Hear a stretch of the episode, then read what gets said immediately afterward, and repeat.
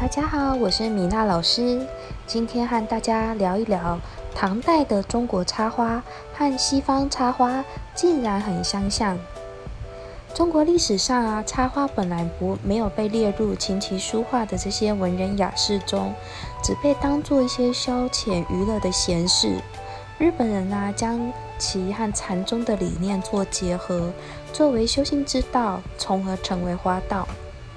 中国上千年的插花历史一直是作为生活雅趣存在，并未被提高到与心灵修持有什么关系。但我们不难从诗词、书画、壁画中可以看见插花之于中国人的生活方式的意义。今天带大家用四个不同的疑问来揭开我们神秘的中国插花吧。第一，用一种。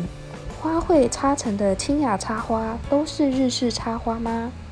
很多人看到用一种花插成很素雅的插花，就认为是日本风格的。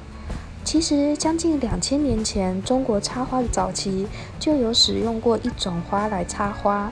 到了北宋，宋徽宗把单一种花卉插在铜鼎里，创造了中国插花最高规格的插花形式。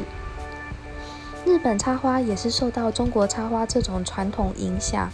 徽宗时代这种形式后来慢慢的废弛，但用一种花插花一直被文人推崇。清代沈复在《浮生六记》里还说：“插菊花，其插花朵，数宜单，不宜双，每瓶取一种，不取二色。”第二。插花是不是一花一祝福呢？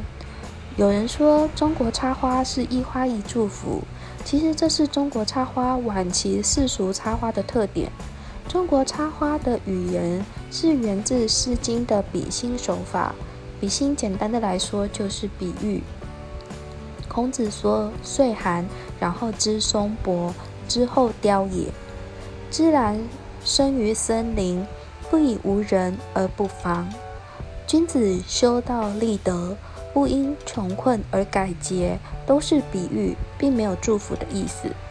到了明清，中国雅文化溃败，世俗插花崛起，才让人错误的觉得中国插花是不是一花一祝福？第三，唐代的中国插花真的和西方插花很像吗？确实是这样的。首先，对称的方式是最容易的造型。中国插花的出现与祭祀有关，有仪式感的端庄的对称图案是最早出现的，而且很自然。唐代的中国插花最重要、最发达的就是佛教插花。那个时代受印度佛教影响，佛教供花很重视仪式感。而且，中国的佛教供花源自于对佛像和佛教建筑的模仿，因而很像西方的几何造型插花。不过，唐代的插花虽然像西方文艺复兴时的插花，但是它们产生的原因和造型的原理是完全不同的。想了解更多插花的历史吗？请追踪我的频道哦！我们下一期再见。